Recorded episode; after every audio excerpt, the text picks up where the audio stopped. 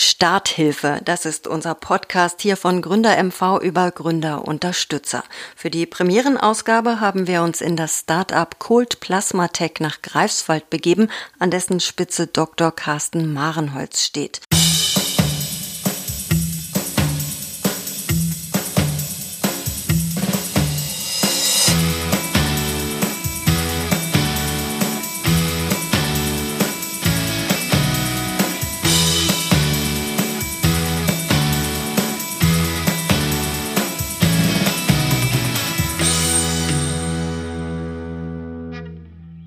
Wieso er in Personalunion Gründer und zugleich Gründerunterstützer ist, welchen Erkenntnisgewinn die Lektüre der altehrwürdigen Buddenbrooks oder des kleinen Prinzen für innovative junge Unternehmen bringt, wie man aus einer Science-Fiction-Fantasie ein oft lebensrettendes Medizinprodukt kreiert, wie er als Nachwuchs-Naturwissenschaftler mit Nobelpreisträgern auf Augenhöhe agiert oder warum auf Marenholz Schreibtisch immer wieder Lego-Teile zu finden sind, das könnt ihr in den nächsten 60 Minuten in unserer Podcast-Premiere erfahren.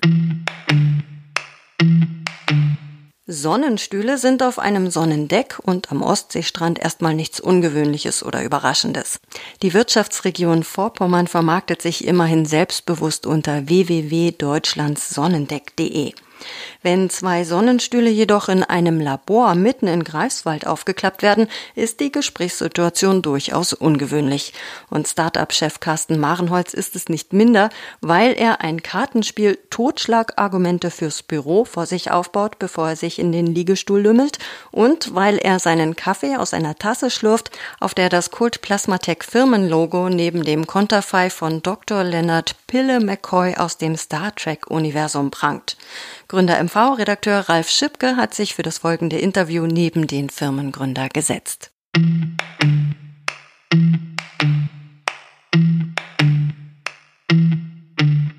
Dr. Carsten Mahnholz. Es gibt noch irgendwie so ein äh, so Buchstaben im Namen. C meinst du ja. dazwischen? Clemens, aber äh, das darf keiner wissen. Jahrgang äh, 1979, mhm.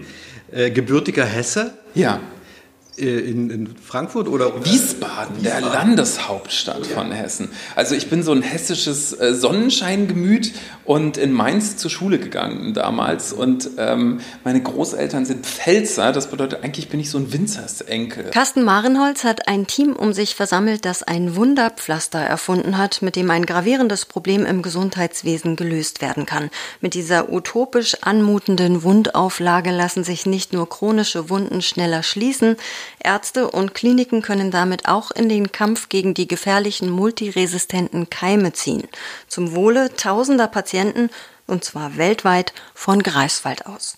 Marenholz, der bereits 2015 im Gründerteam der Kult Plasmatech dabei war, gibt inzwischen aber auch sein Wissen weiter über das Wieso, Weshalb, Warum des Gründens im Allgemeinen und über Medizinökonomie im Speziellen. Und er tut das unter anderem am Greifswalder Alfred Krupp Kolleg stellt sich die Frage, was würdet ihr tun, wenn ihr eine Idee habt, die die Welt verändern könnte oder eine Technologie entdeckt, die man sonst nur aus Science-Fiction-Filmen kennt? Diese Frage kann Marenholz aus ganz persönlicher Erfahrung als Pionier der Plasmamedizin beantworten. Wir freuen uns besonders, dass gerade er den Reigen der Gründerunterstützer eröffnet, die in unserem Starthilfe-Podcast zu Wort kommen sollen. Ich habe gelesen, vom Auftreten her Berliner, ja. im Herzen eines Europäers.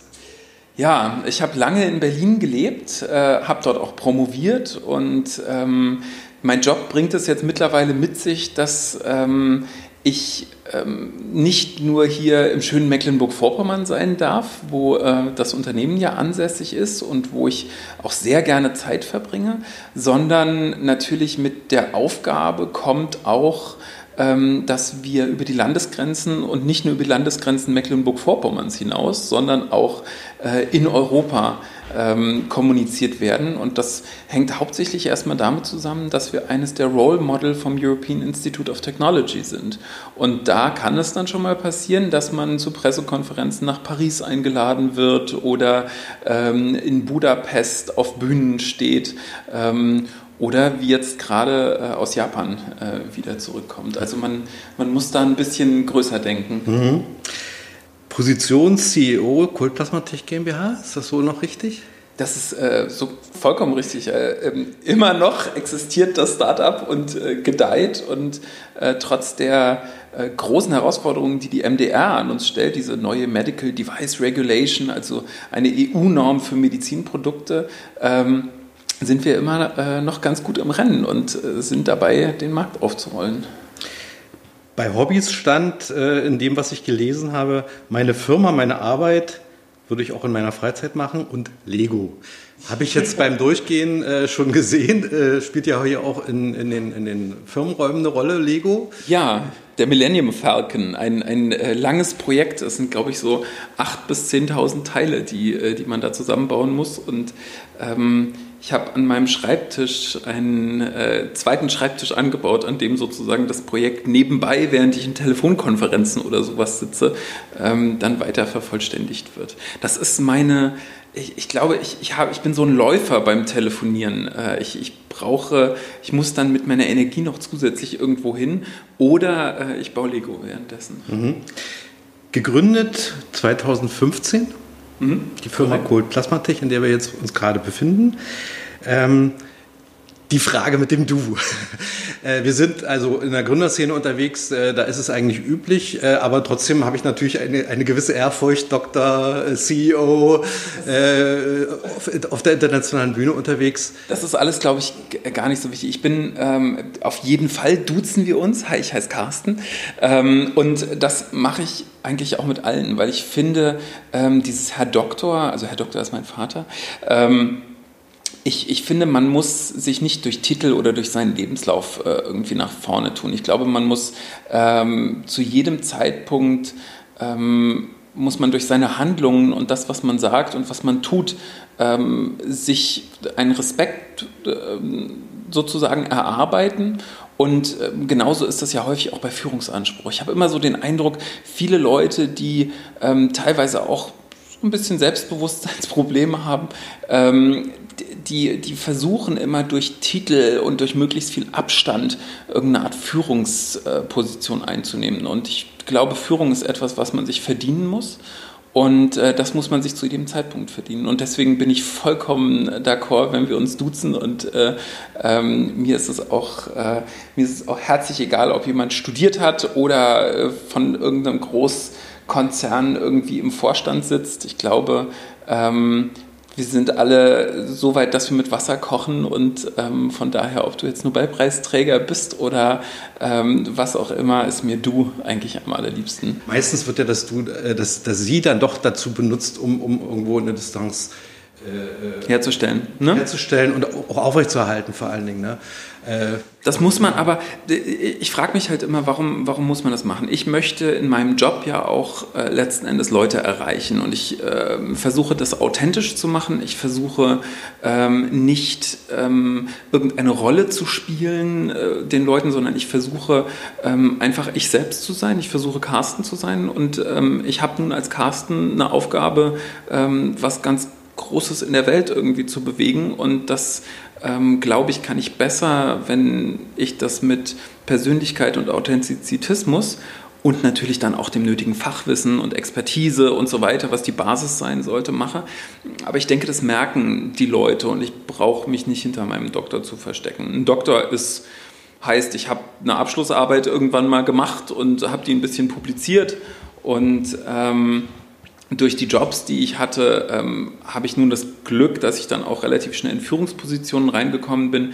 Ich habe aber schnell gelernt, dass Leute einem lieber folgen, wenn sie äh, mit dem übereinstimmen, was man sagt und wenn sie merken, dass ähm, hinter der Person, hinter diesem, hinter diesem äh, Konstrukt, was ja jeder Mensch von sich hat und für jeder Mensch auch von sich nach außen kommuniziert, ähm, da eine Person dahinter ist, die das auch ausfüllt. Und wenn das dann wenn ich selber merke, dass das nur ein Posten ist, den derjenige bekleidet oder nur ein Titel oder ein Professor oder was auch immer, dann äh, reicht mir das leider meistens äh, nicht aus. Da bin ich vielleicht auch ein bisschen zu rebellisch für.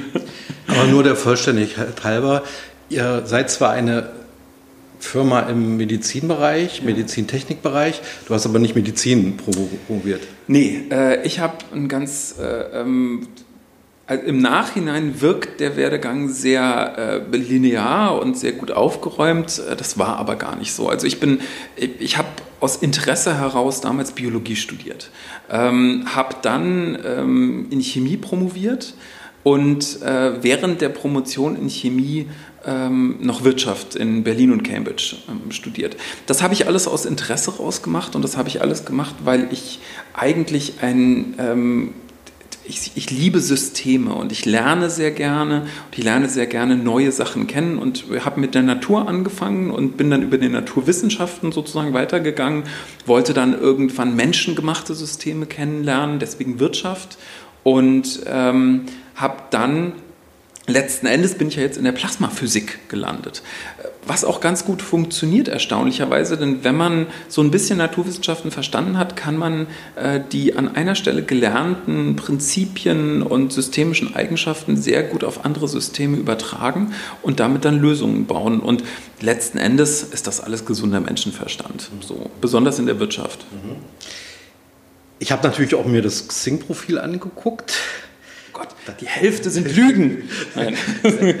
da steht, was biete ich? Unternehmensberatung, Unternehmensführung, Business Development und Marketing.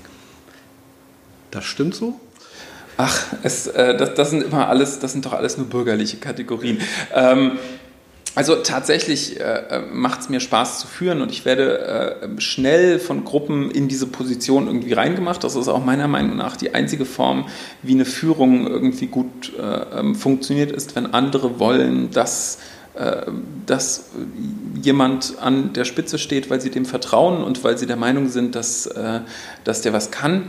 Ähm, beraten habe ich äh, zweieinhalb Jahre lang gemacht als Unternehmensberater und kriege das auch nicht raus. Man kann es auch klugscheißen nennen, aber ich bemühe mich, äh, ähm, da äh, milde walten zu lassen und nicht so viel äh, ähm, damit nach vorne zu gehen.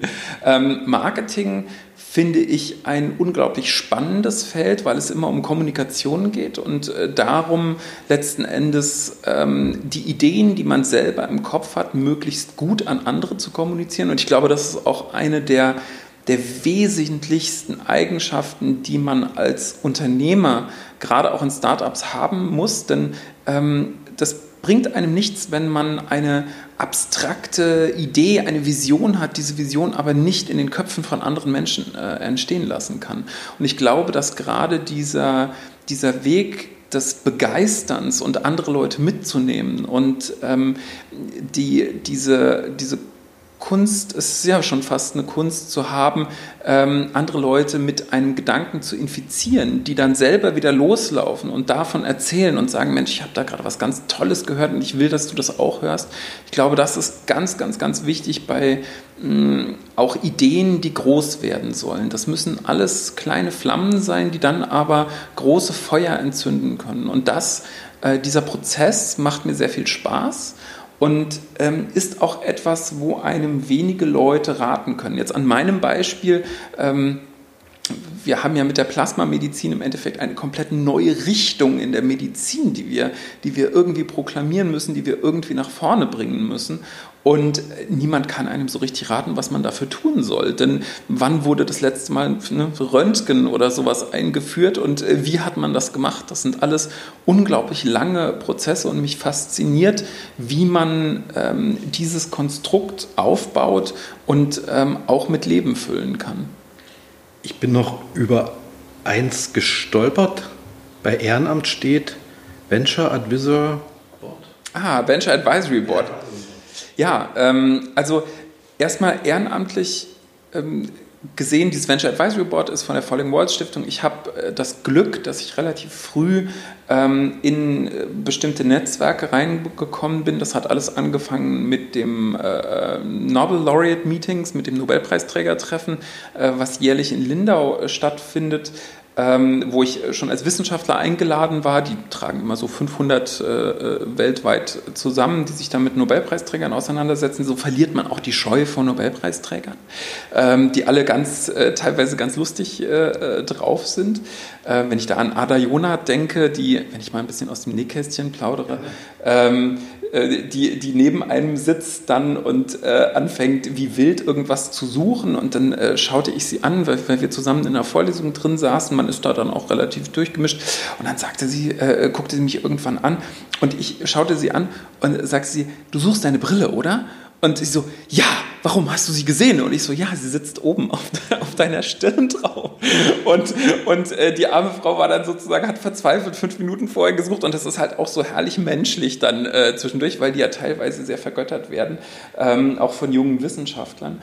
Und ähm, somit verliert man auch die Scheu. Und ich glaube auch, das ist ganz, ganz wichtig und auch etwas, was Gründer äh, irgendwann brauchen. Man muss die Scheu verlieren, äh, auch große Gedanken zu haben und sich auch mit großen Leuten zu unterhalten und äh, ähm, muss sozusagen auch in der Lage sein, dort äh, auch wieder hinter die Fassade zu gucken. Und mit diesem Nobelpreisträgertreffen hat es angefangen ich wurde dann irgendwann zum Fellow des äh, Nobelpreisträgertreffens und bin dann so an die Falling Walls äh, Foundation drangekommen, die eine ganz tolle große Zukunftskonferenz äh, machen, die alljährlich zum Mauerfalltag stattfindet in Berlin.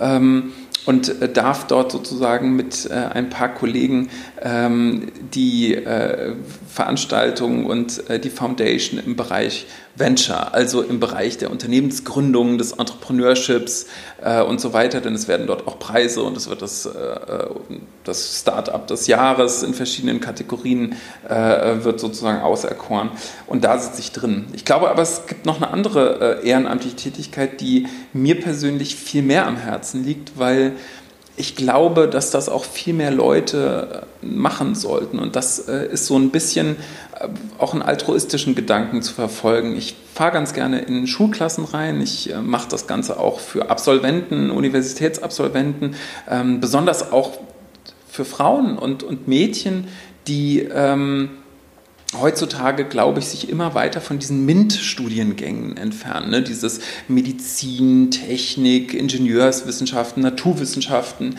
Ähm, und dabei ist das eigentlich ganz cool, was wir machen. Das macht eigentlich total viel Spaß und das ist ein unglaublich dankbares Feld. Und ich glaube, wir sind nicht alle, und wer jetzt mein Bild sieht, okay, ich habe graue Haare und ich bin schon ein alter Sack, aber ähm, man kann auch ganz coole Sachen machen, wie äh, Star Trek ins Leben rufen. Und ich glaube, es ist wichtig, gerade auch die nächsten Generationen in diese Richtung wieder zu begeistern und zu zeigen, Leute, das, was ihr in der Schule macht und was ihr auf dem Papier rechnet, das sind alles Grundlagen und ihr könnt damit ganz große Sachen in der Welt bewegen und ihr könnt damit ähm, ganze Gesellschaften voranbringen, wenn ihr nur diese eine zündende Idee habt und das verfolgt.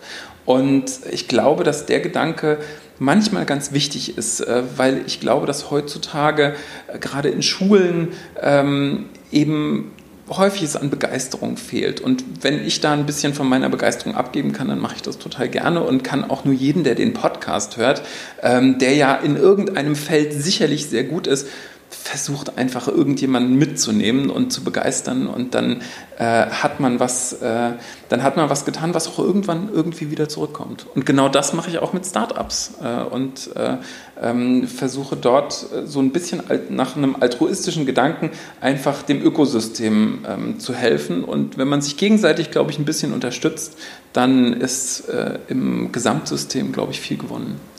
Ich möchte noch mal ganz kurz bei Preisen ver verweilen. Oh Gott. Äh, eine, eine etwas provokante Frage.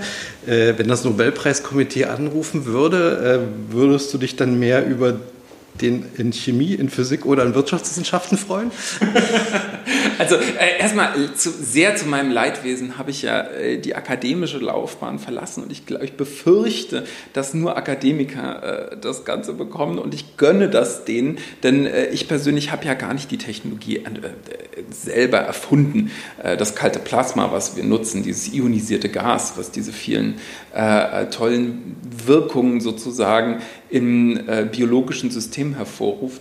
Ähm, und äh, von daher würde ich, glaube ich, einfach dann äh, die Nummer weitergeben an, an Physiker, die das, die das auch wirklich verdient haben äh, und würde mich dann sehr geehrt fühlen, wenn, äh, wenn das der Fall ist. Ich glaube, bei mir wäre und das ist das, was auch passiert. Ich glaube, mir ähm, würde ein Anruf von einem Patienten, der sagt, Mensch, toll, äh, danke, ich habe jetzt irgendwie wieder äh, Lebensqualität. Oder wenn mich ein Student anruft, der sagt, also ich habe das gehört und ich war so begeistert, ich habe jetzt mein eigenes Startup aufgemacht. Äh, ich glaube, das gibt mir auch den ähnlichen, den, den ähnlichen Kick. Und ähm, dadurch, dass ich habe ja jetzt auch schon ein oder zwei Preise gewonnen und ich glaube, man muss das dann auch immer mit ein bisschen, ähm, mit ein bisschen äh, Demut sehen, das, was ich jetzt in Japan gelernt habe, so ein bisschen demütiger auf alles äh, niederzuschauen und sich selber nicht so wichtig zu nehmen und mal mehr mit einem lachenden Auge äh, ähm, sich selber zu betrachten. Ich glaube, das tut einem auch ganz gut, das tut mir auch ganz gut. Ähm, das wirkt der Hybris immer so ein bisschen entgegen. Aber die braucht man auch, damit man auch die großen Ideen so ein bisschen verfolgen kann. Das ist bei mir eher so ein, so ein Facettending, äh, dass, dass man alle Facetten irgendwie haben. Äh, ich hatte mir von den vielen Preisen so ein paar rausgesucht. Ach. Deutscher Innovationspreis, äh, dann Entrepreneur des Jahres 2016, äh, Business Rebell im vergangenen Jahr, äh, also als Business Rebell äh, unter die 100 interessantesten Köpfe der Zeitschrift Business Punk. Äh, was sind so eine Ehrerbietung wert? Also äh, man freut sich drüber. Ja, also äh, erstmal, äh, das, das werde ich häufiger auch gefragt. Ähm, und, und man muss sozusagen die verschiedenen äh, Ebenen sehen. Also ich bin von der Persönlichkeit her durchaus sehr kompetitiv. Ich äh, freue mich darüber, wenn ich, wenn ich mich in einen Wettstreit begeben kann und natürlich freue ich mich dann, wenn ich diesen Wettstreit auch gewinne.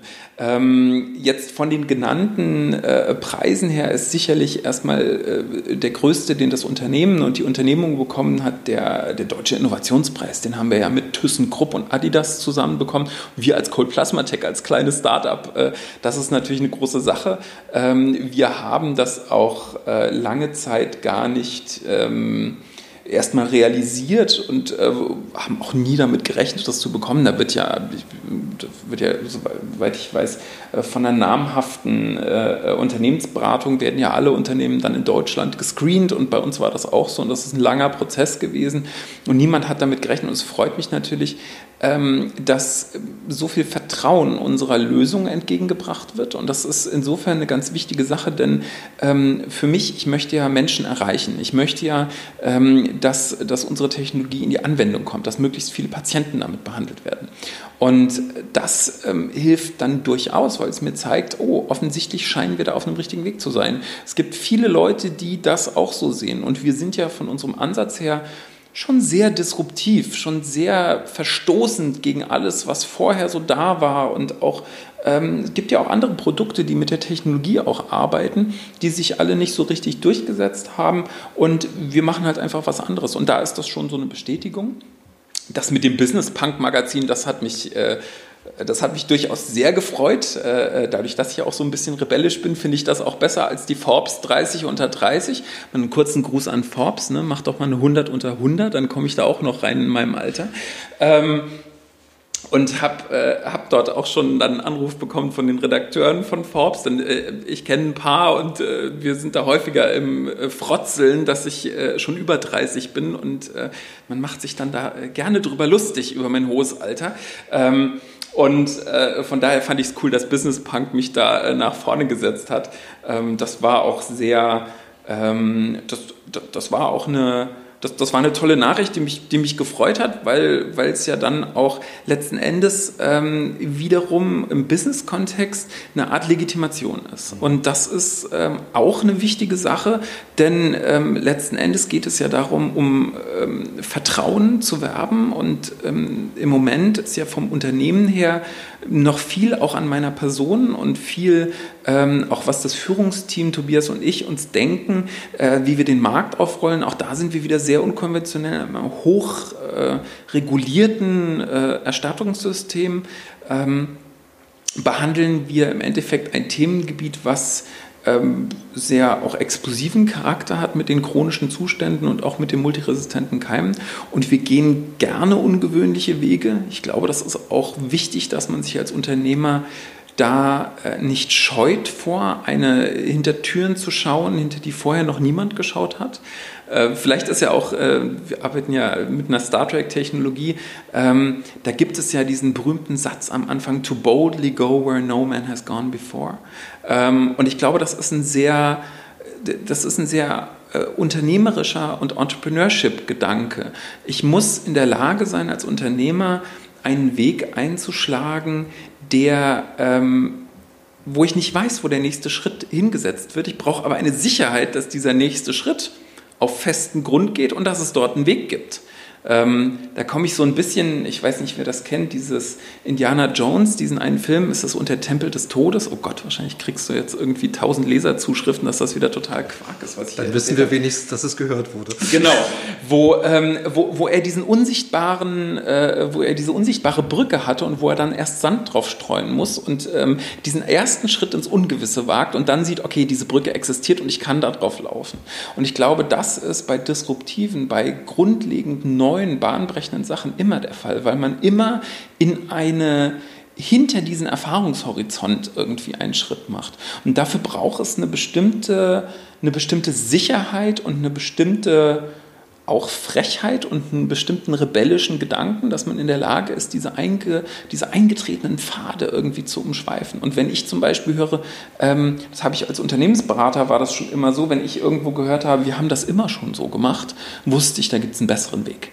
Und, und diesen besseren Weg, den versuchen wir zu gehen und wir versuchen uns da auch als Unternehmen immer frei von zu machen, etwas, äh, ähm, etwas ähm, Eingetretenes nehmen zu müssen, wenn es doch eine bessere Lösung. Und dann, um den wieder den Bogen zu bekommen zu den Preisen, dann freut es mich, wenn das dann auch dazu führt, dass äh, ähm, das gesehen wird und dass offensichtlich dann die Wege, die so unkonventionell sind, und ich kann aus Erfahrung sagen, das Erste, was man hört, ist Ablehnung, wenn man was Unkonventionelles äh, geht. Ähm, und da muss man dann durchkommen. Ne? Da muss man äh, sozusagen auch mit der Überzeugung dahinter stehen, das ist was und ich weiß, dass es so geht aber auch nicht mit so einem typischen Startup-Blindheit, mit so einem Scheuklappen, sondern man muss schon in der Lage sein, dann die richtigen Informationen für sich ranzuziehen und dann auch zu reflektieren, ist das denn der richtige Weg?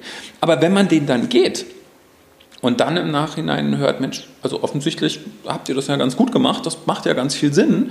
Ähm, und das kann ich mir gar nicht nur auf die eigenen Fahnen schreiben, das ist das gesamte Team, was dann äh, letzten Endes dahinter steht und ja auch mitgehen muss und auch durch schwierige Zeiten mit auf dem Schiff bleiben muss.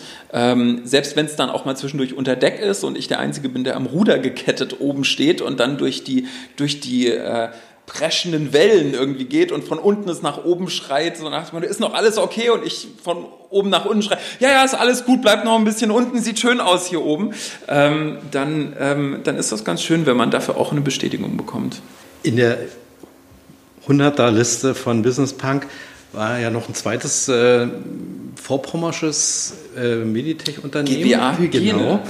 Jetzt wäre meine nächste Frage, wie dringt man als Start, Startup aus Vorpommern in den heiligen Gral der Medit des Meditech-Marktes ein? Das hast du mal irgendwo gesagt. ähm, also tatsächlich ist, ich, ich glaube, Mecklenburg-Vorpommern, äh, und, und da spielt ja erstmal sozusagen die Frage, ist ja so ein bisschen, geht ja erstmal ketzerisch auf Mecklenburg-Vorpommern. Ne? Wir sind ja ein kleines Bundesland, ähm, was groß ist von der Fläche her, aber was, äh, was Entrepreneurship und neue Technologien und so weiter angeht, ähm, ja durchaus noch viel Potenzial besitzt. Und ich muss mal sagen, äh, ich bin ganz gerne hier in Mecklenburg-Vorpommern. Ich bin ähm, gerne hier auf dem Sonnendeck. Äh, ich habe gerne Strand äh, vor der Haustür. Und äh, wir haben durchaus ein ganz spannendes Ökosystem. Wenn wir mal Greifswald nehmen, hier sitzt unsere Firma. Wir haben eine ganze Universitätsmedizin, wir haben eine komplette Universität vor der Haustür, ähm, wir haben etwa 60.000 Einwohner und wir haben hier Hochtechnologien in Leibniz, in Max Planck äh, und an der Universität sitzen, die weltweit äh, äh, mit zu den führenden Einrichtungen gehören.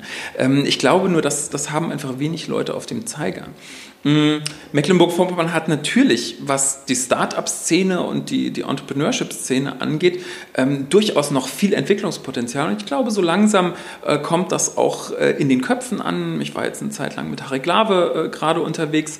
Ähm, Und ich glaube, da findet jetzt auch äh, politisch gesehen ein Umdenken ähm, statt. Und das ist auch ganz, ganz wichtig, denn äh, wir haben hier tolle, tolle Voraussetzungen für Unternehmen. Wir sind vielleicht, was die Verkehrswege angeht, noch so ein Stündchen hinterher, dass man noch mal ein Stündchen mehr fahren muss. Aber ähm, für, für diese Location mache ich das ganz gerne. Und als zweiten Punkt, warum ich hier bin und auch hier bleiben möchte, ist, wenn mich als Unternehmer scheuen oder, oder abschrecken würde, ähm, dass hier noch kein eingetretener Pfad ist, was wäre ich denn dann für ein Unternehmer? Ich freue mich eher darüber, dass ich Pfade eintreten kann und sagen kann, Mensch, guck mal, lass uns das doch hier machen. Und dafür ist dann auch ein offenes Ohr, weil die Hierarchie und die, die Ebenen hier in Mecklenburg-Vorpommern relativ flach sind. Das bedeutet, ich kann durchaus bei der Ministerpräsidentin anrufen und die weiß auch, wer ich bin.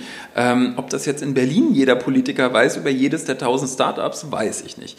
Ähm, und dann glaube ich, dass, ähm, wenn es jetzt um den MedTech-Markt, so die andere Hälfte der Frage geht, geht es natürlich darum, gut zu sein. Und es geht darum, ähm, die notwendige äh, auch Exzellenz zu haben. Und ähm, das äh, kann ich überall haben. Und ich habe hier, ähm, oder wir haben hier ein Team aufgebaut, was, und das ist auch unser Anspruch, weltweit führend in dem Gebiet ist. Und wir werden mittlerweile angefragt für Beratung. Wir werden auch von Konzernen für Beratung angefragt, ähm, die sich auch Produktpipelines von uns äh, ähm, äh, prüfen lassen und so weiter, weil wir einfach sehr, sehr gut geworden sind. Und damit, also nicht mit dem Standort Mecklenburg-Vorpommern, sondern mit der Expertise des Teams, mit der Lösung, mit, äh, mit, mit dem Unternehmen und mit dem notwendigen, auch unkonventionellen Ansatz, äh, ähm, das Ganze in den Markt zu führen, ähm, da kann man dann weltweit so einen kleinen Fußstapfen hinterlassen, ähm, hoffentlich um dann eine neue Technologie einzuführen. Und das ist mir egal, wo ich sitze. Als Business Punk ist er also auf dem hochkontrollierten Markt für medizintechnische Produkte unterwegs. Carsten Marenholz hat Kult Plasmatech im Magazin Gründerszene vor einiger Zeit im Kampf David gegen Goliath dargestellt und zugleich die Frage formuliert, geht da auch eine Win-Win-Situation? Konnte sein Startup diese Frage inzwischen hinreichend beantworten? Und wie gut ist denn die Gründungsunterstützung in Greifswald, in Vorpommern, in Mecklenburg-Vorpommern, in Deutschland? Wie bewertet er das Gründerökosystem hierzulande? Gibt es so etwas wie ein Gründergen und wenn ja, wo kommt es her? Wäre eigentlich Pille McCoy, der die Bürotasse ziert, selbst ein guter Gründer? Gibt es so etwas wie gesundes Risiko? Der Kult Plasmatech-Chef hat jede Menge praktischer Tipps für Gründerinnen und Gründer parat. Angefangen hat seine eigene, bis heute spannende Gründergeschichte aus unserem Bundesland beim Unique Business Plan Wettbewerb der Universität Greifswald.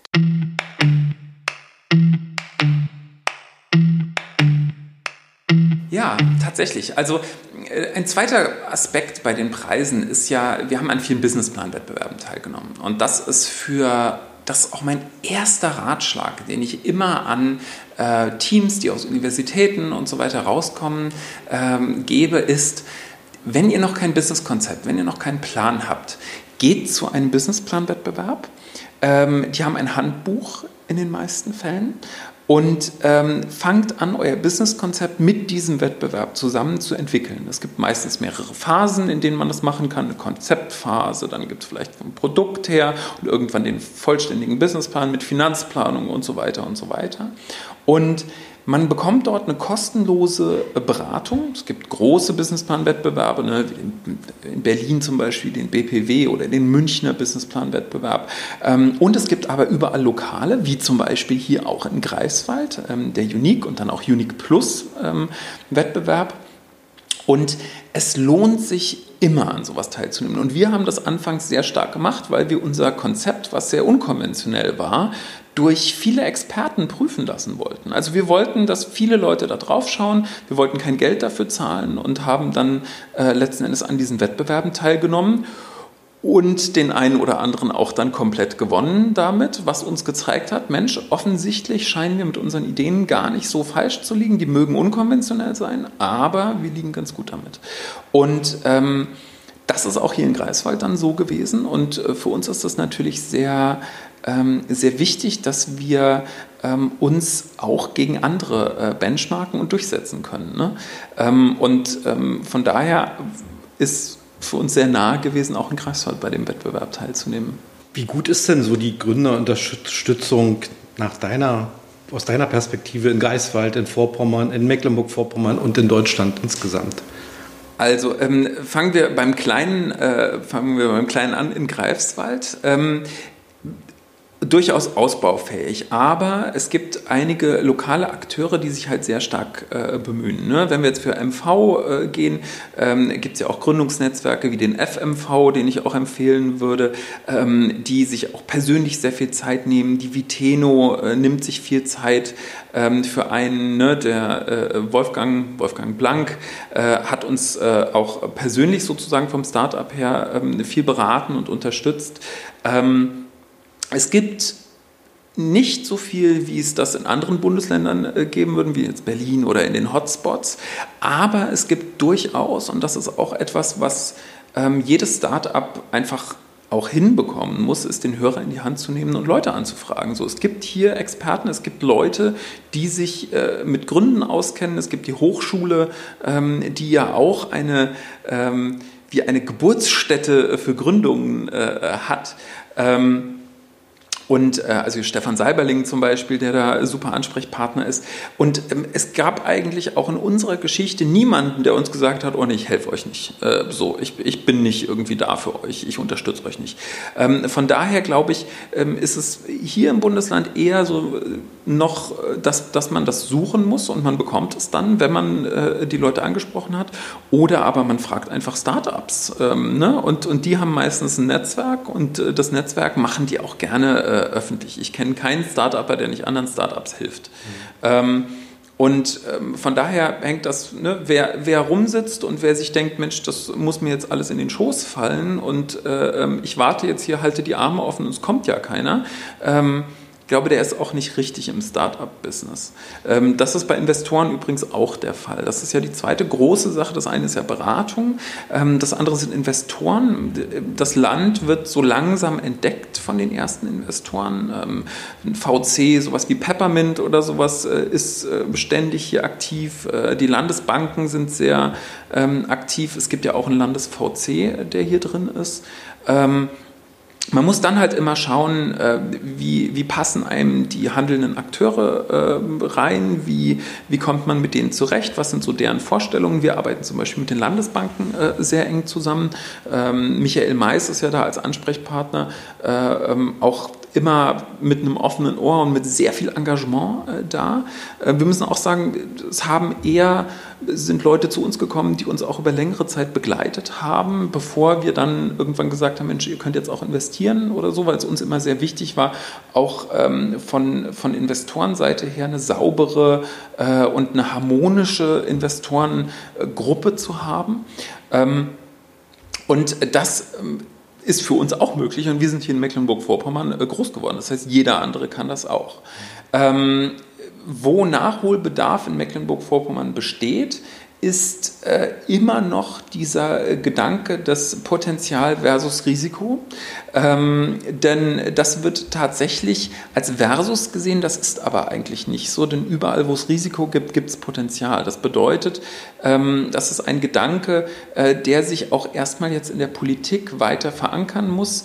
Ähm, zu Startups gehört es, Risiken einzugehen. Es gehört dazu, diese Risiken aber kontrolliert einzugehen. Das ist der große ähm, das ist der große Knackpunkt, den man hinbekommen muss. Ich muss in der Lage sein, ein Risiko nicht willkürlich und ungeplant irgendwie zu nehmen und zu hoffen, dass da schon was rauskommt, sondern ich muss in der Lage sein, ähm, ein, ein kalkuliertes Risiko einzugehen mit einer Fallback-Strategie, was passiert, wenn das Risiko eintritt ähm, und äh, wie ich dann weitermache, sodass ich im Endeffekt in der Lage bin, mein Unternehmen ähm, durchaus mit dem Potenzial, was sich ja immer in Risiken mit verbirgt, nämlich dann das als Benefit obendrauf zu bekommen, weswegen ich das Risiko eingegangen bin, ähm, und das sozusagen äh, dann auch in Antrieb nach vorne zu verwickeln, äh, zu, zu, äh, zu entwickeln.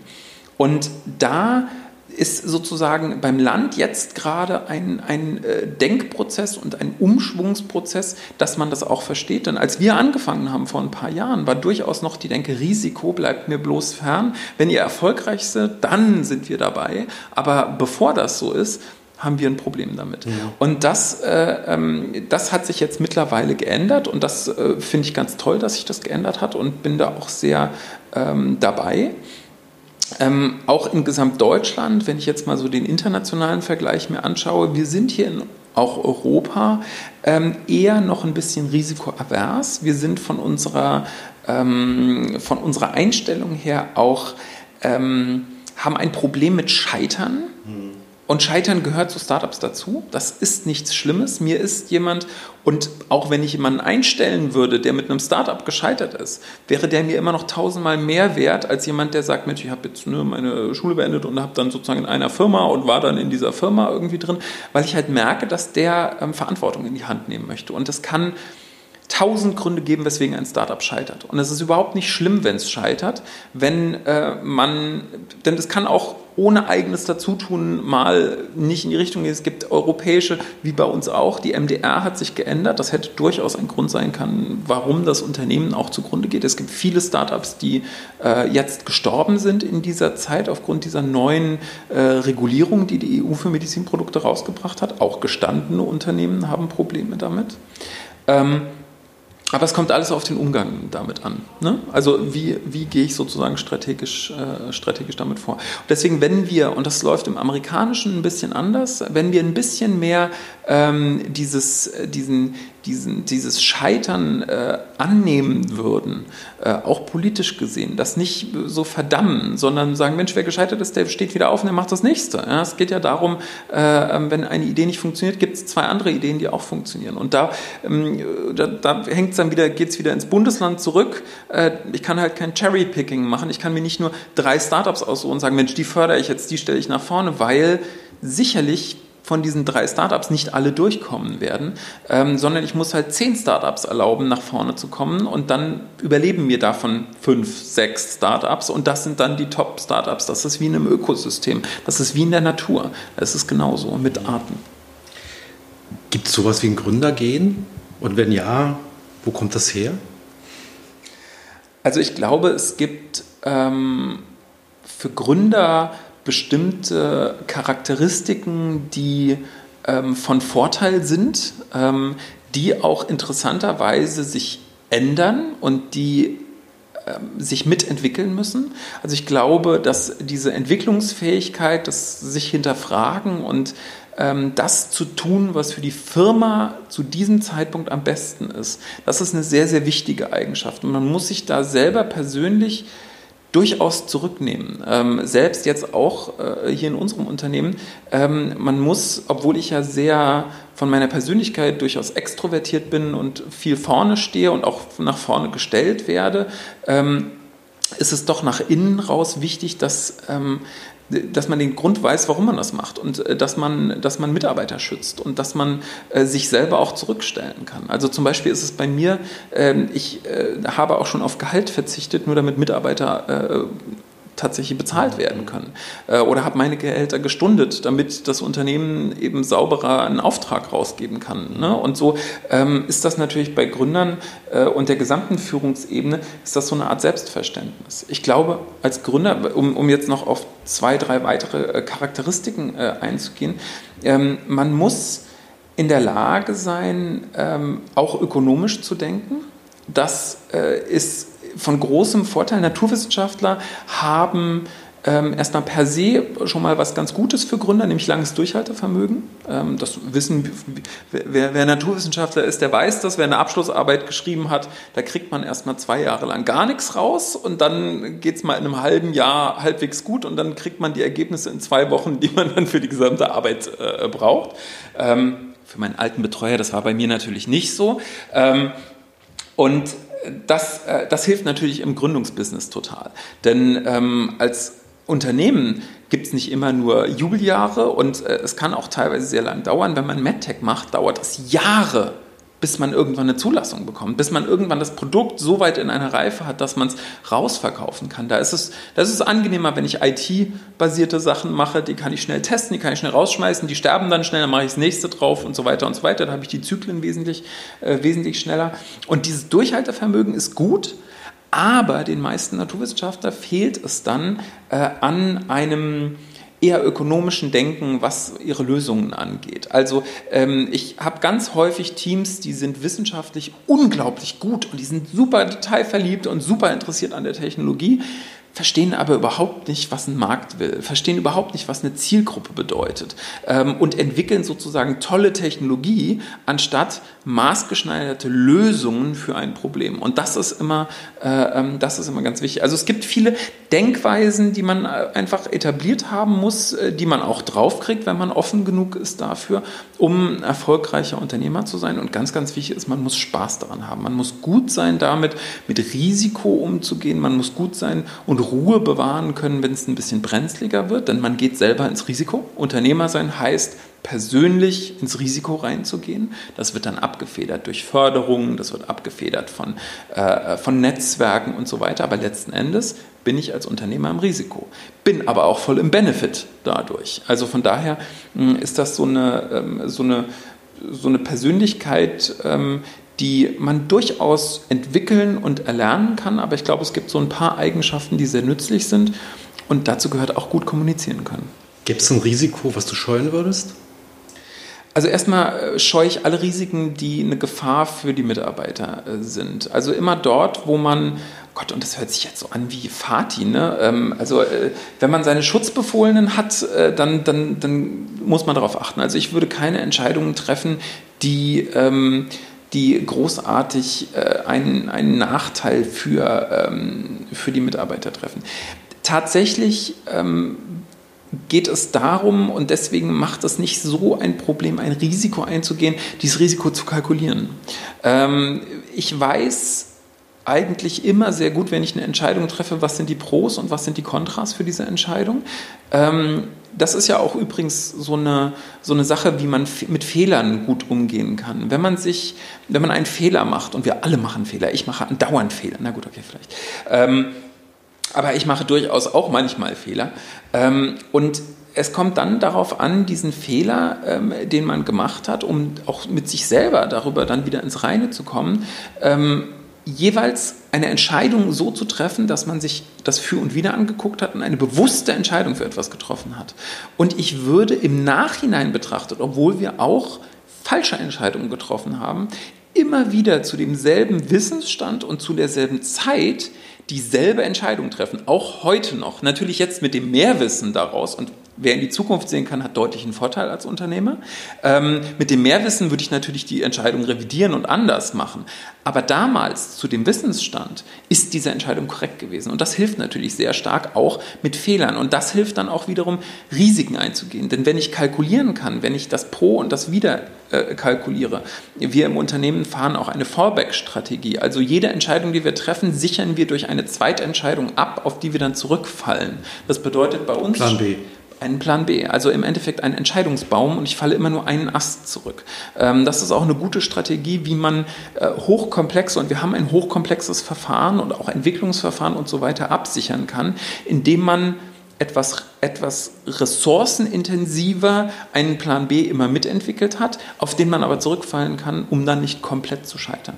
Und von daher, scheuen vor Risiken tue ich mich eigentlich nicht. Ich treffe nur keine Entscheidungen, die ein Risiko beinhalten, was ich schlecht kalkulieren kann oder was in der Kalkulation ein übergroßes Risiko hat, vielleicht auch ein großes Benefit, aber das wäre Gambling. Und Gambling ist beim Pokern vielleicht manchmal okay, was ich gerne mache, aber ähm, im unternehmerischen Gesichtspunkt wenig nachhaltig.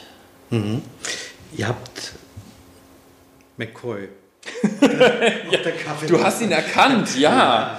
ja. Äh, Wäre der ein guter Gründer gewesen? Ähm, ob Pille ein guter Gründer gewesen wäre, äh, weiß ich nicht. Er ist ja Arzt. Ne? Und Arzt ist als Anwender tatsächlich in einem Gründungsteam sicherlich äh, wichtig. Und ich glaube, das ist ein Aspekt, den man immer vergisst, denn äh, als Gründer ist man nicht alleine, meistens jedenfalls. Man hat ein Team und man ist schlau, ein Team zu haben. Äh, und ich hätte Pille, glaube ich, ganz gerne im Team gehabt. Zum einen, weil ich seinen Humor ganz lustig finde äh, und weil er einem bestimmt Einhalt gebieten hätte, äh, geboten hätte in einer oder anderen Frage. Aber weil es für mich als MedTech-Startup natürlich essentiell ist, auch medizinischen Hintergrund zu haben. Tobias, einer meiner Mitgründer, äh, ist Medizinökonom, das heißt, der hat auch tatsächlich Medizin mit studiert ähm, und ist deswegen unglaublich hilfreich gewesen, macht ja jetzt auch Reimbursement. Ähm, und ansonsten hole ich mir diese Expertise rein. Also von daher an alle Gründer, ihr seid nicht alleine. Ihr habt immer Leute, die das mit euch machen. Und wenn ihr keine habt, müsst ihr anfangen, Leute zu begeistern. Kannst du sagen, welches 2019 deine verrückteste Entscheidung war? 2019 meine verrückteste Entscheidung. Oh Gott, ich könnte jetzt aus dem Privatleben machen, dann müssen wir aber noch einen Podcast da hinten dran setzen.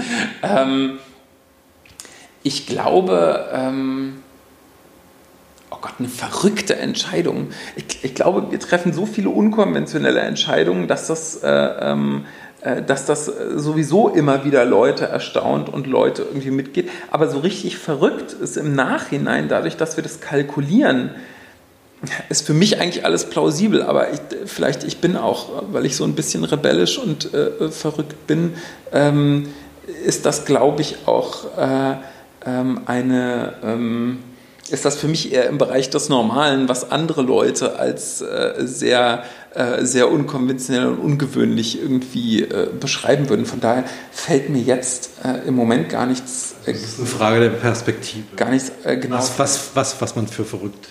Genau, was, äh, was sozusagen andere für verrückt einstufen. Also ähm, ich muss, also ziemlich verrückt ist, äh, was, was wir sozusagen mit einem relativ kleinen Team aufgesetzt haben. Und die, ähm, diese, ähm, diese Expertise, die die Leute hier bei uns drin haben, dass, dass ähm, so eine Strategie zu fahren äh, mit dem Unternehmen ist schon sehr äh, ist schon sehr einzigartig. Also wir, unser, unser Motto ist im Unternehmen, äh, immer auf Augenhöhe mit all unseren Partnern arbeiten zu können. Das ist natürlich ein unglaublich großes Ziel. Ich persönlich, und man muss dazu sagen, als Unternehmer ist das Unternehmen immer sehr stark geprägt von den Unternehmerpersönlichkeiten. Also das Unternehmen ist sehr häufig sehr ähnlich strukturiert und aufgebaut, wie der Unternehmer ist. Und ich habe einen guten Freund, äh, ähm, der jetzt ein Familienunternehmen äh, übernommen hat. Äh, die, das ist alles sehr, sehr strukturiert, sehr klar und so. Der ist auch von seinem Hintergrund sehr klar und sehr organisiert.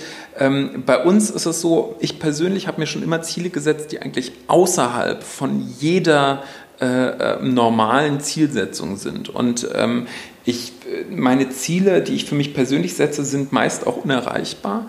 Ähm, und im Prozess, diesen Ziel dann dieses Ziel zu erreichen, werde ich ein, kommt einfach was sehr Gutes raus, weil schon allein das Ziel so hoch ist, dass nach dem Streben nach dem Ziel ist das Ergebnis dann besser als alles andere. Ähm, und das machen wir als Unternehmen auch so ein bisschen so. Wir haben unglaublich, hier ein Freund äh, hat mal irgendwie zu mir gesagt, ähm, Mensch, du bist doch ein Träumer äh, mit dem, was du dir so vorstellst. Ähm, vielleicht kommt das auch so ein bisschen in die Frage, dass, dass dieses Unrealistischen, dieses, äh, was ist denn das Verrückteste, was du gemacht hast? Weil standardmäßig äh, bekomme ich dieses, äh, Mensch, das ist noch als Träume, was du dir hier vorstellst. Und ich glaube, es gibt einen Unterschied ähm, zwischen Traum und Vision. Ähm, zumindest so wie ich es äh, mache, denn ein Traum ist losgelöst von der Realität.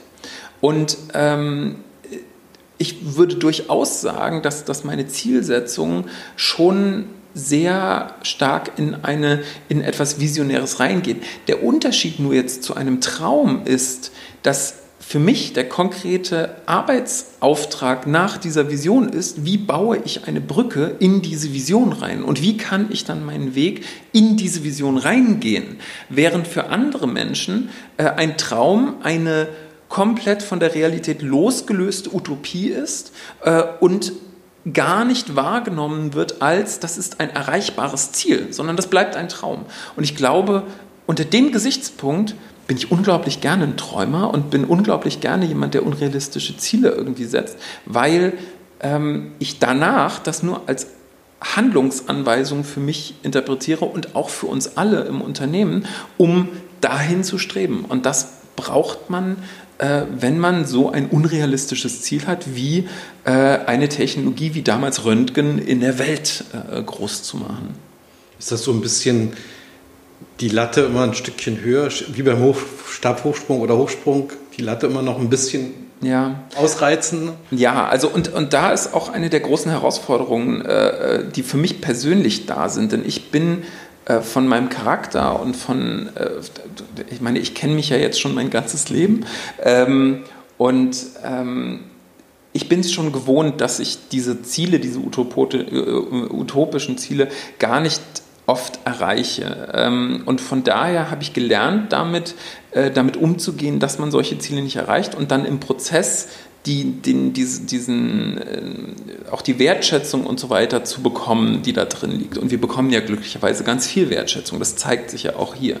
Ähm, es ist dann aber wieder wichtig im Innenverhältnis ähm, den Mitarbeitern durchaus die Ziele so weit runterzubrechen, dass die erreichbar werden und dass äh, die Mitarbeiter ähm, und auch Mitstreiter ähm, nicht deprimiert werden dadurch. Denn das ist natürlich ein hohes Frustpotenzial, ständig die Ziele eins weiterzusetzen, wenn man merkt, okay, ich würde das Ziel ja erreichen, dann habe ich das Ziel offensichtlich zu niedrig gesetzt, dann gehe ich jetzt noch eins weiter hoch.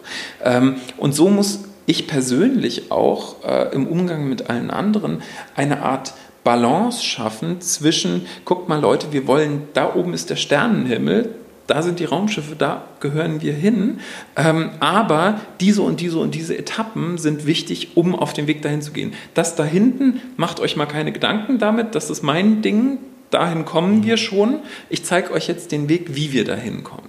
Und ähm, das ist eine ganz wichtige Sache, dass man eben auch sich so weit zurücknehmen kann, auch im Unternehmen als Unternehmer, dass man nicht nur sein eigenes Ding irgendwie verfolgt, sondern auch im Hinterkopf hat, was geht gerade bei den anderen vor und was ist so. Und trotzdem sind die einzelnen Aufgaben und unser Credo äh, ist äh, immer noch so weit, dass wir immer danach streben, auf Weltspitze mit dem zu sein, was wir machen. Und das äh, führt dann tatsächlich dazu, dass wir irgendwann auf Augenhöhe arbeiten. Und unser Frustpotenzial liegt dann eher darin, dass wir sagen, nachdem wir eine Zeit lang mit einem Partner zusammengearbeitet haben, ist es für uns, und das sind auch Diskussionen, die wir im Unternehmen häufiger mal führen, ähm, ist es so, Mensch, warum, warum sagen die uns denn nicht, wo es lang geht? Warum müssen wir denen denn jetzt sagen, wo es lang geht? Ne? Und das ist natürlich aber eigentlich eine Form der Stärke, die wir erreicht haben, weil wir auf einmal wesentlich mehr wissen und wesentlich mehr Vernetzungen hinbekommen, weil wir das von unserem Partner gelernt haben, was der kann, die Ansätze nun wissen und jetzt on top noch mit unserem Fachwissen darauf arbeiten. Und das ist natürlich eine ganz tolle Sache, die auch nicht möglich wäre, wenn man nicht so tolle Leute im Unternehmen hätte. Und bei uns im Unternehmen sind Leute, ähm, mehrere Abschlüsse und wirklich, die haben ganz viel Spaß daran, sich in neue Gegebenheiten einzuarbeiten, sich dann damit auszutoben. Und äh, wir haben unglaublich gute äh, heldenhafte Mitarbeiter, die, die alles in ihrem Bereich Superhelden sind, ähm, was natürlich dann aber auch wieder herausfordernd ist in der Führung. Denn äh, wer Superheld ist, äh, der ist auch manchmal Diva. Also wie man das an mir ja natürlich sieht. Du schwärmst offensichtlich nicht nur für Star Trek, sondern auch für Thomas Mann, ist das richtig? Äh, äh, auf, auf, was beziehst du das genau? Äh, ich glaube, du hast bei, einem, äh, bei einer Veranstaltung im Wirtschaftskolleg, äh, im, im Krupp-Kolleg äh, mal Buddenbrocks als Gründerlektüre empfohlen. Ist das, habe ich das so richtig kolportiert? Also ähm, das, das, das Ding ist, also ich, ja, ich hatte, ich hatte da eine Veranstaltung ähm, gehalten, so eine, so eine Masterclass für Entrepreneurship, aber auch wieder aus dem Gedanken raus der, ähm, des, des Unternehmerischen. Ähm, spannenderweise äh, gibt es ähm, es gibt viele Ansätze, die, äh, die tatsächlich die gut funktionieren als Unternehmer und als Herangehensweise, äh, wie, man, wie man auch Probleme löst, wie man, wie man sozusagen sich selbst versteht. Ähm, neuerdings bin ich ein großer Fan vom kleinen Prinzen. Äh, ähm, dort, ähm, der, hat ja unglaublich, also wenn man das nochmal liest, und das kann ich nur jedem jetzt nochmal ähm, so angedeihen lassen, äh, wie der die Welt sieht und wie der sozusagen seinen Entwicklungsprozess mitmacht und auch ähm, ein Auge für seine Umgebung und für seine, äh, ähm, die, die, seine, seine die Charaktere, ob das jetzt der Fuchs, ob das die Rose ist, ähm, sieht, ähm, finde ich immer ganz, ganz toll. Und ich glaube, dass ähm, es ist wichtig, dass man sich selber ständig in einem Lernprozess und in einem Hinterfragenprozess drin hält. Äh, und das kann man am besten machen, indem man auf der einen Seite über Lektüren geht, ähm, aber auch über Gedichte äh, und so. Also Erich Fried oder so sind, haben, hat tolle, äh, tiefgründige äh, Gedichte geschrieben, die, die einem auch in äh, vielen Situationen äh, helfen, zum Beispiel, als Beispiel, was es ist, äh, so diese, diese Balance zwischen Ratio und Emotio, ähm, die ich dann persönlich immer ganz gerne äh, ranziehe, wenn ich Probleme habe. Und das kommt aber aus meinem systemischen Gedanken heraus, weil äh, das, was an der einen Lösung funktioniert, kann ich ja auch auf die nächste Lösung irgendwie gucken, ob ich die drauf spiegeln kann und so weiter. Und ähm, Deswegen kann ich irgendwie nur empfehlen, dass, dass, dass man sich die Lektüre, die man sich durchliest, das muss überhaupt keine fachinterne Lektüre sein. Also ich muss jetzt nicht 50 Mal irgendwie Steve Jobs gelesen haben, um dann genauso zu agieren wie Steve Jobs. Und ich habe auch häufiger so eine Situation, dass ich, wenn ich einen Vortrag irgendwo halte, kommen danach Leute zu mir, die sagen, Mensch, Sie haben ja das Buch von so und so, so und so gelesen. Und ich so, nee, nie gehört, wer ist denn das? Ja, das ist doch dieser Guru. Und der hat genau diese, ähm, die, der hat genau diesen Schluss gezogen, den Sie da vorhin gezogen haben. Das sage ich auch nur mal, ja, scheint der Schluss ja richtig zu sein. Und offensichtlich ist das was Allgemeingültiges, wo, wo wir alle drauf kommen können und nicht nur der eine Autor. Also von daher ist das, ähm, ist das sehr... Ähm, für mich immer sehr hilfreich, ähm, wenn ich äh, von, von anderen Menschen oder von Literatur lernen darf, ähm, bin aber dann auch ganz gerne da drin äh, ähm, oder dabei, meine eigenen Schlüsse äh, zu ziehen, die ich aus meiner eigenen Erfahrung dann irgendwie habe.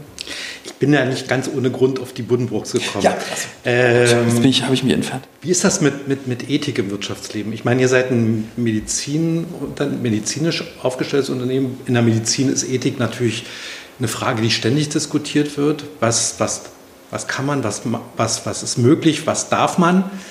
Ist ja letztendlich die ethische Frage, was darf man? Äh, in der Wirtschaft äh, hat man manchmal so ein bisschen den Eindruck, dass ethische Fragen eher nicht im Mittelpunkt stehen. Also ich denke mal so an Schlagworte wie Cum-Ex-Geschäfte oder der, die ganze Dieselschummelkiste oder Greenwashing in großen Unternehmen europaweit. Äh, die Buddenbrocks oder der alte Konsul Buddenbrock, der war ja so ein, äh, ein, ein Archetyp des ehrbaren Kaufmanns. Und äh, ist das heute noch irgendwie aktuell oder äh, ist, das, ist das völlig, völlig weg aus dem Wirtschaftsleben? Also äh, ist es gar nicht und ich glaube, das ist ein Konzept, was äh, durchaus nachhaltig äh, funktioniert, der ehrbare Kaufmann. Also erstmal ja, diese ähm, dieses Verantwortung übernehmen als Unternehmer. Verantwortung nicht nur für sich und sein Unternehmen, sondern auch für die Umgebung, für andere, in unserem Fall für Patienten, für ein Gesundheitssystem, ähm, ist, glaube ich, etwas sehr Wichtiges und sehr Schönes. Und ich glaube, dass gerade ähm, man als Unternehmer auch die Freiheit hat, das zu tun, denn man hat erstmal wenig Grenzen und wenig, wenig Limitationen. Und wenn man dann solche Superkräfte hat, dann sollte man sie auch vielleicht für das Gute einsetzen. Ähm, und der ehrbare Kaufmann, der ja letzten Endes sich dadurch kennzeichnet, dass er ähm, Verantwortung übernimmt, auch, und da bin ich vielleicht sogar noch einen Schritt weiter, einen altruistischen Gesichtspunkt mit einbringt, dass ich nicht immer für einen Benefit, den ich jemandem erzeuge, selber einen Benefit direkt zurückbrauche, ähm, ist, glaube ich, eine systemische Lösung, äh, die der Gesamtwirtschaft oder einem gesamten Ökosystem hilft, wenn viele Leute das genauso handhaben. Jetzt kann man das mit einem Karma-Prinzip kommen, dass das irgendwann wieder zurückkommt und so weiter.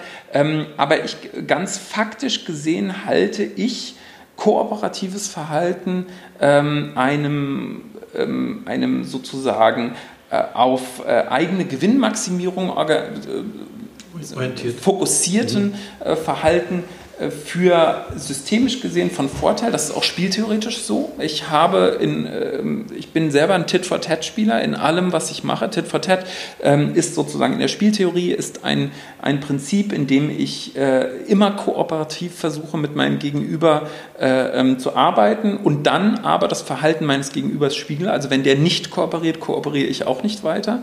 Advanced Tit-for-Tat probiert dann später nochmal in Kooperation reinzukommen. Aber ich halte dieses Verhalten, und das hat für mich eben ein altruistisches und ich helfe dir auch, wenn ich sozusagen jetzt dadurch erstmal keinen Benefit habe, ähm, Verhalten, ähm, hat durchaus Vorteile. Und bis jetzt machen wir das als Unternehmen auch so. Ähm, und das hat uns auch in der Geschäftswelt durchaus äh, weitergebracht. Und ich glaube, diese ehrbaren Kaufmänner sind im Vormarsch und sind auch ganz, ganz wichtig, denn wo kommen wir denn hin, wenn wir in einer Welt leben, wo, und jetzt komme ich auf den Fall, den wir auch direkt bearbeiten, nämlich ähm, wo jetzt beispielsweise ein Patient nur noch als Kunde gesehen wird und nach Möglichkeit ein Patient in einem Stadium gehalten wird, in dem er managebar ist, nämlich nicht geheilt, aber man kann sehr gut damit umgehen. Und das haben wir bei chronischen Zuständen heutzutage. Chronische Zustände sind hervorragende Business Cases für große Unternehmen. Äh, Im Falle von einem Diabetes ist es ein ständiges Monitoren, ein, ein ständiges sozusagen äh, Eingreifen in den, äh, in den äh, ähm, Haushalt mit Insulin und so weiter und so weiter. Und ich brauche ständig Nachschub ich habe mir also einen Kunden geschaffen in meinem Patienten. Bei chronischen Wunden ist das genauso. Wenn die Wunde offen ist, brauche ich ständig neue Verbände. Und ähm, das ist der disruptive Ansatz bei uns. Das ist auch der Grund so nebenbei, warum der Markt sich immer weiter aufgebläht hat. Wir sind jetzt bei so 6 Milliarden Euro chronische Wundbehandlungsmarkt äh, in Deutschland, äh, was eine unvorstellbare große Zahl ist. Und das liegt daran, weil diese Wunden existent sind und diese Wunden gepflegt und nicht geheilt werden. Und das ist ein großes Problem. Und da setzen wir ja auch mit unserer Technologie an. Und das Ganze lässt sich natürlich auf ein Verantwortungsgefühl auch äh, zurückziehen. Natürlich hat das, wenn ich der Einzige bin, der das so macht, auch den Business Case hinten dran und hat auch ökonomisch einen Vorteil. Ein ehrbarer Kaufmann ist nicht jemand, der sagt, ich mache jetzt auf Gedeih und Verderb äh, äh alles, was sozusagen gut ist und äh, äh baue mir ein, ein nicht nachhaltiges System auf, sondern der ehrbare Kaufmann kann deswegen so agieren, weil er nachhaltig auch für das Unternehmen und im Sinne des Unternehmens agiert, aber im gleichen Atemzug Verantwortung übernimmt und das Gesamtsystem äh, verbessert. Und ähm, das ist eine Philosophie, die ich ähm, ganz wichtig finde, denn uns geht es allen gut hier in Deutschland äh, und gerade so im Unternehmertum, klar haben wir ähm, äh, auch schwierige Zeiten, klar es ist anstrengend, das heißt aber noch lange nicht, dass ich nicht mal eine Stunde aufwenden kann, um mich für ein paar Schüler hinzustellen und denen zu zeigen, was ich mache und die zu begeistern.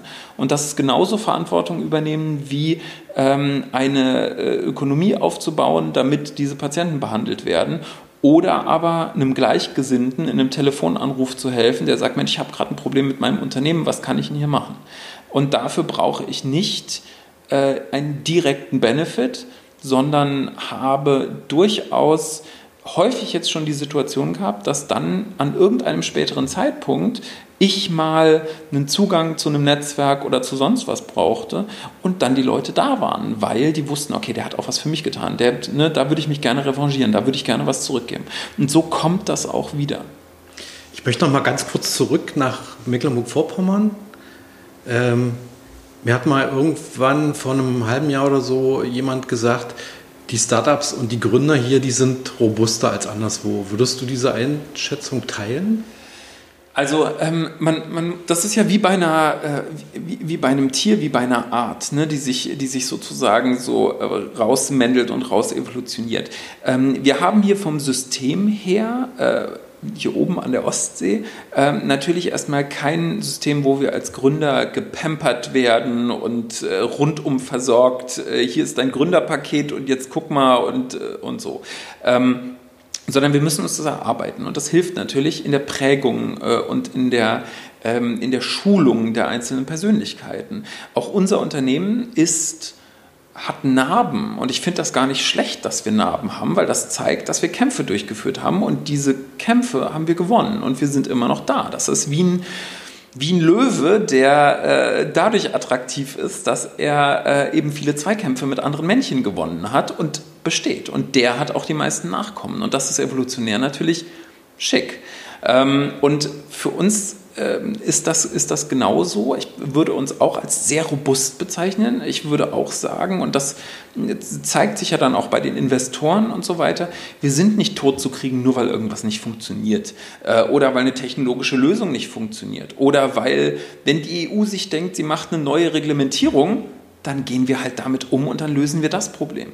Ähm, und von daher glaube ich durchaus, dass Gründer ich weiß jetzt nicht, ob das nur in Mecklenburg-Vorpommern so ist, aber dass Gründer dies eben nicht leicht haben ähm, und man hat es nicht immer leicht als Unternehmer, äh, die viele Situationen gelöst haben schon vorher, einfach auch einen Erfahrungsschatz haben und sich dadurch nicht ins Boxhorn jagen lassen und nicht gleich die Panik bekommen. Und dann kommt wieder das Bild von dem, dem Kapitän, der sich ans, ans Steuer ankettet und nicht schnell unter Deck rennt, wenn irgendwo eine große Welle ist, sondern der dann sagt, jo, ich habe schon drei große Wellen durchgemacht, ich weiß, wie ich das Schiff steuern muss und wenn es geht, dann geht es so und dann ziehe ich das jetzt durch. Und ähm, das Zweite, was vielleicht auch noch ganz hilfreich ist, ist eine Einstellung zu diesen Situationen zu finden. Und das ist etwas, was zum Beispiel Mitarbeiter bei uns auch erst lernen mussten, in einem Start-up gibt es Probleme. Und diese Probleme müssen gelöst werden. Ähm, jetzt gibt es zwei Arten, wie ich emotional an solche Probleme rangehen kann. Entweder ich identifiziere es als, oh Gott, jetzt habe ich wieder ein Problem, warum kann denn nicht mal alles einfach laufen? Ne? Warum können wir denn nicht mal einfach ein Ziel erreichen? Warum muss denn immer mehr Arbeit da reingesteckt werden? Das ist die eine Variante, das ist eine Variante, die viele Menschen haben, ich auch hatte ähm, die aber natürlich mit viel emotionalem Aufwand verbunden ist, die einen sehr stark mitnimmt. Oder es gibt eine andere Variante und die lautet, meine Aufgabe ist es, Probleme zu lösen. Und ich warte aufs nächste Problem und das wird dann auch gelöst. Ähm, und wenn ich diesen Fokus verändere, ähm, definiere ich meine Aufgabe als Problemlöser. Und damit habe ich überhaupt kein Problem mehr, dass ich ein Problem vor mir sitzen habe, sondern ich freue mich darüber, dass ich wieder eine Aufgabe habe und die wird auch gelöst. Und das ist, glaube ich, eine ganz wichtige Herangehensweise, die Startups entwickeln müssen, damit sie dann auch mit ihrer Work-Life-Balance und mit ihrem äh, gerade auch Unternehmer dann ähm, besser mit der Situation zurechtkommen, dass einen nicht alles mitnimmt. Kannst du dir jemanden vorstellen, dem du abraten würdest zu gründen? Ähm, also erstmal würde ich niemandem raten zu gründen, dem das nicht Spaß macht und der sich nicht dabei voll wohlfühlt. Der keinen Spaß hat, daran auch Risiken einzugehen. Ähm, denn ich bin totaler Verfechter dafür, dass man glücklich ist bei dem, was man macht. Glück ist eine, ist eine ganz wichtige Größe und sollte es sein, nicht nur tibetanisch und, äh, und, und äh, ähm, wenn ich, wenn ich in, in irgendwelchen äh, Philosophien denke, sondern äh, ich glaube, dass eines der wichtigsten Güter, nach dem wir streben, sollten, ist glücklich zu sein. So, mach mein, ich mache meine Umgebung glücklich, ich bin selber glücklich und so weiter. Ähm, und ich glaube, es gibt Personen, die sind nicht glücklich darin, Unternehmer zu sein, weil sie sich viel wohler damit fühlen, wenn sie zum Beispiel nicht selber das Zepter in der Hand haben, sondern wenn jemand anderes das Zepter in der Hand hat. Und die sind dann ganz tolle Performer, wenn sie wissen, guck mal, hier gibt es das nächste Ziel.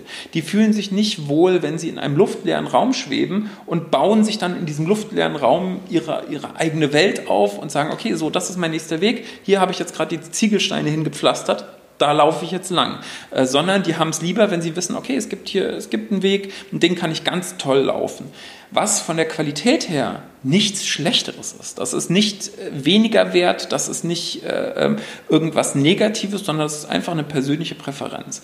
Ähm, und wer sozusagen sich wohler fühlt, wenn er sagt, ich habe eine feste Anstellung, ich bin äh, glücklich, wenn ich um 16 Uhr nach Hause gehen kann äh, und um, am nächsten Morgen um 8 Uhr auf der Leiter stehe und ähm, dort das mache, dann ist für den der Job des Unternehmers einfach keiner, in dem man glücklich wird und dem es Spaß macht. Wenn jetzt jemand sagt, hey, ich habe es total gerne irgendwie durch, jetzt in meinem Fall, durch die Gegend zu jetten und äh, ich weiß, dass ich dadurch nur etwa 30 Prozent hier zu Hause bin und 70 Prozent unterwegs und mir macht das gerade aber Spaß, der Phase meines Lebens, das zu tun und viele Leute kennenzulernen und so weiter und so weiter.